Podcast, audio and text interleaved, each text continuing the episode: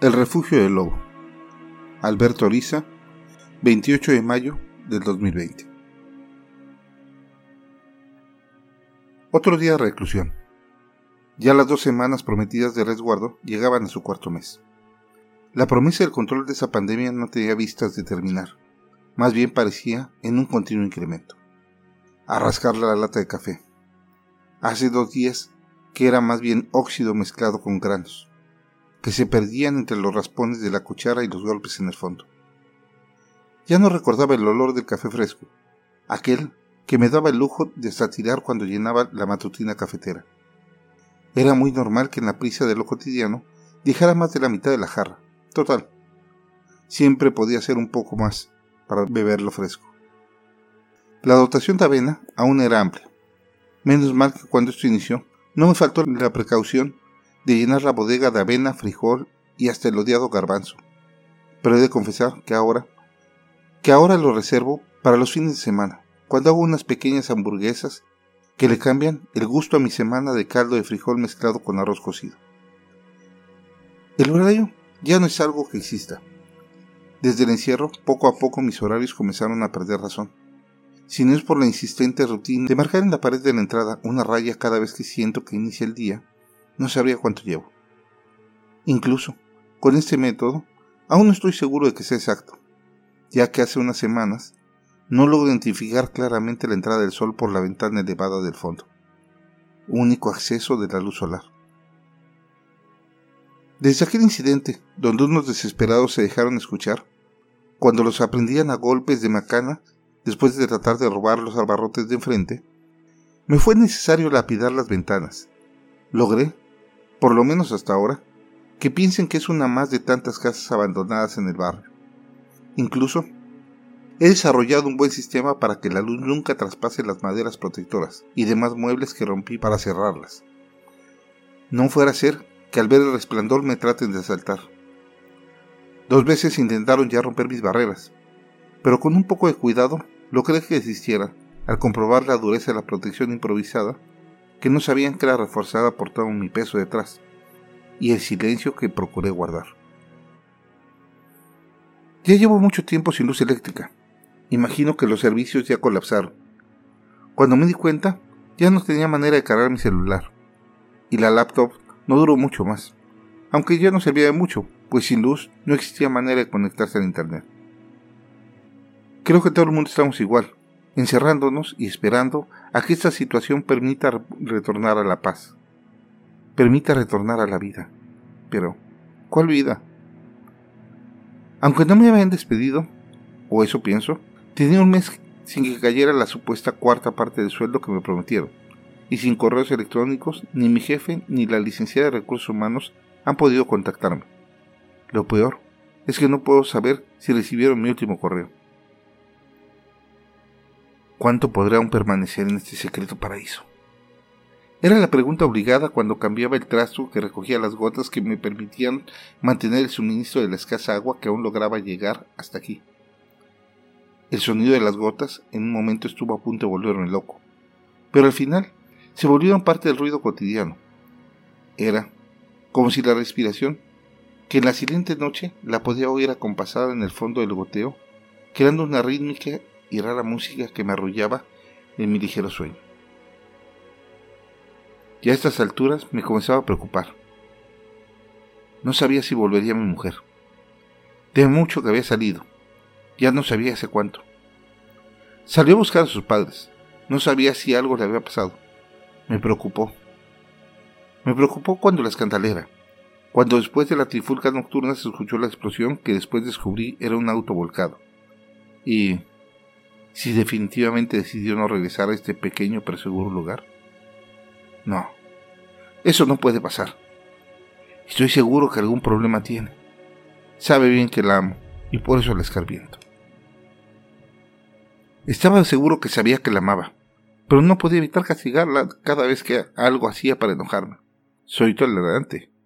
Pero todo tiene límites. Estoy seguro que lo hacía para provocar mi furia. Sé que le gustaba que le demostrara cuánto la amaba. No creo que fuera tanto por el diente que en un descuido, producto de la furia que me provocó, salió volando, Además se lo compensé con el grandioso y salvaje sexo que tuvimos después del incidente. Solo a ella se le ocurría la insensatez de desperdiciar agua bañándose. No soy violento. Creo que soy un gran pacifista, pero no puedo permitir la falta de disciplina en nuestro hogar, más cuando estamos en esta difícil situación. Al fin de cuentas, con sus lágrimas y todo, ella misma me afirmó que entendía que todo lo que me obligaba a hacer era por su bien. Al fin de cuentas, si no lo supiera, se habría ido, cuando, en esa mala caída, Recibiendo su excremiento, mi bello hijo de cuatro años se rompió el cuello. Fue doloroso, pero lo superamos rápidamente. En realidad, quedaba claro que fue culpa de ella, por dejarla tocar mi computadora. Yo tengo la conciencia tranquila, pero aún hay cosas que no recuerdo, que no recuerdo con claridad. Creo que lo último que tengo seguro es el ruido que causó al tirarla a la cena tras el pequeño empujón que le di al servirme el café quemándome mi mano. La soledad es una dura acompañante.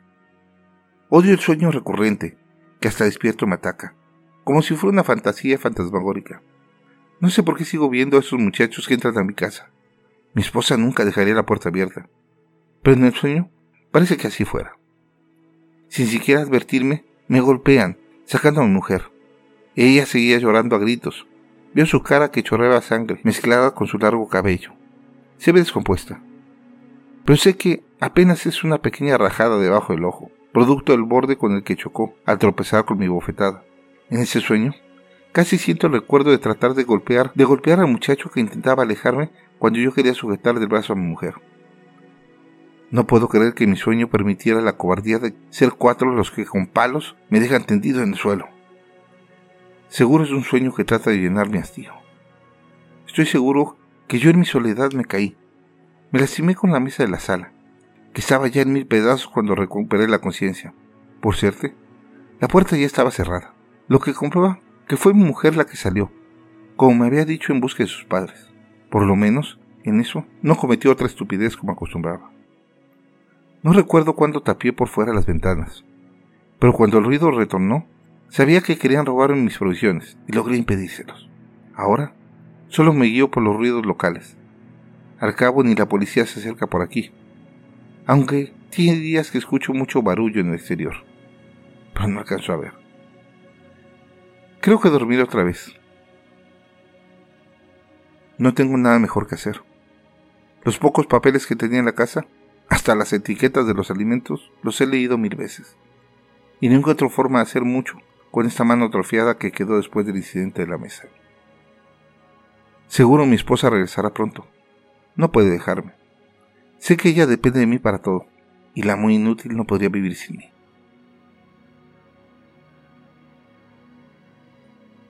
Sí, ya la aseguradora completó la investigación, ni luces de su marido. Perdone mi risa, pero hemos tratado todos los medios. En su domicilio no había nadie. Por más que insistieron los investigadores y la policía, estaba completamente sellado. Lamento informarle que ya se emitió el acta de defunción. Decía esto mientras acomodaba los papeles que había revisado en un grueso folder con logotipo de la aseguradora. Agradezco sus condolencias. Tengo que seguir viviendo. Gracias. Gracias por el depósito. Creo que con esto podré rehacer mi vida.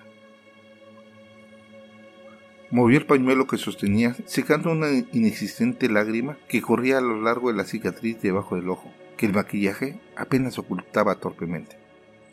Buena tarde. Estamos para servirle. Y no olvide actualizar su estado civil en su póliza de vida. En Seguros Prosperidad siempre estamos al pendiente de usted. La mujer, con una visible cicatriz de rostro, caminó hasta el banco, entrando a una ventanilla donde atendida por una ágil señorita, pidió un retiro importante de dinero y colocándolo en una bolsa de papel, le entregó en la mano el sujeto tatuado que con una sonrisa dijo No se apure. Está bien guardado. No volverá a ver la luz.